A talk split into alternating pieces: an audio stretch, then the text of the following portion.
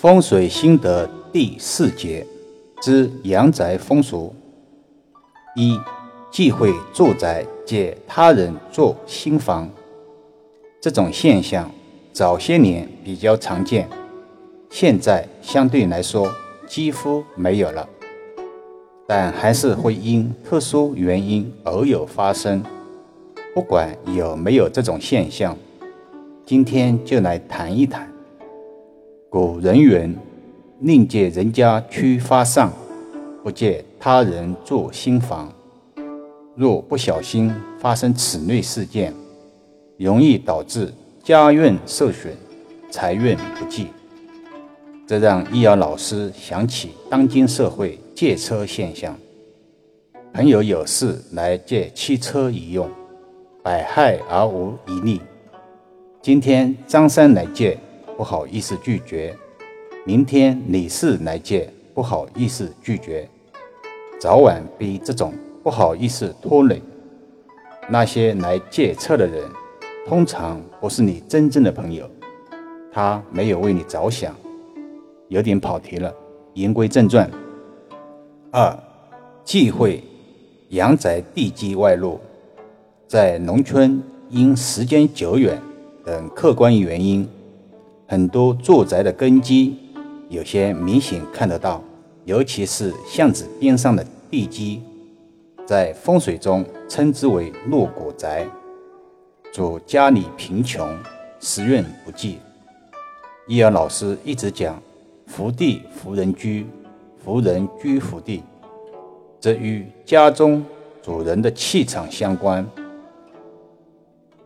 因气场不旺。总是会有些奇奇怪怪的想法，这个也与学历高低、聪明与否，并没有多大关系。三、忌讳卧室的床被梁压。易阳老师无数次强调，床的摆放非常讲究，床喜背后有靠，喜左右逢源，喜玉带环腰，忌讳上有梁。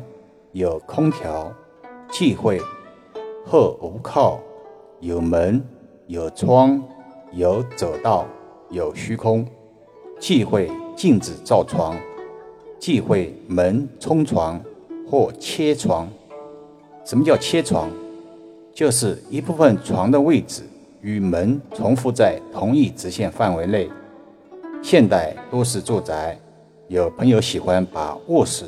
扩进到阳台上，通常会上有横梁，受空间限制或窄小人多，卧室就多放了一张床。现代风水认为，梁下放床，随睡随凉。当然，这个不是凉快的凉，具体意思大家应该能明了。四。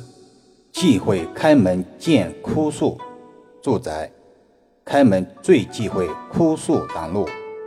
易遥老师经常告诫委托人，内子要春意盎然，生机勃勃，忌讳枯枝败叶。春意盎然的树，如同人之少年，朝气蓬勃，生命力极强，也会带动家宅气场。而枯树已没有生命力，故古人云：“开门枯树，如见大漠。”家运必然受到影响。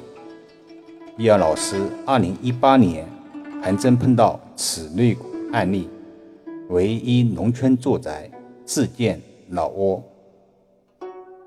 风水这门手艺是理论加实践同时都要操练的活。光有理论，见山不是山，见水不是水，没有理论，则是无从下手，没有灵性。国学我们只是在传承，几千年的精髓能流传至今，必然有它的道理。更多分享，请至易瑶文化主页收听、点评、转发、收藏。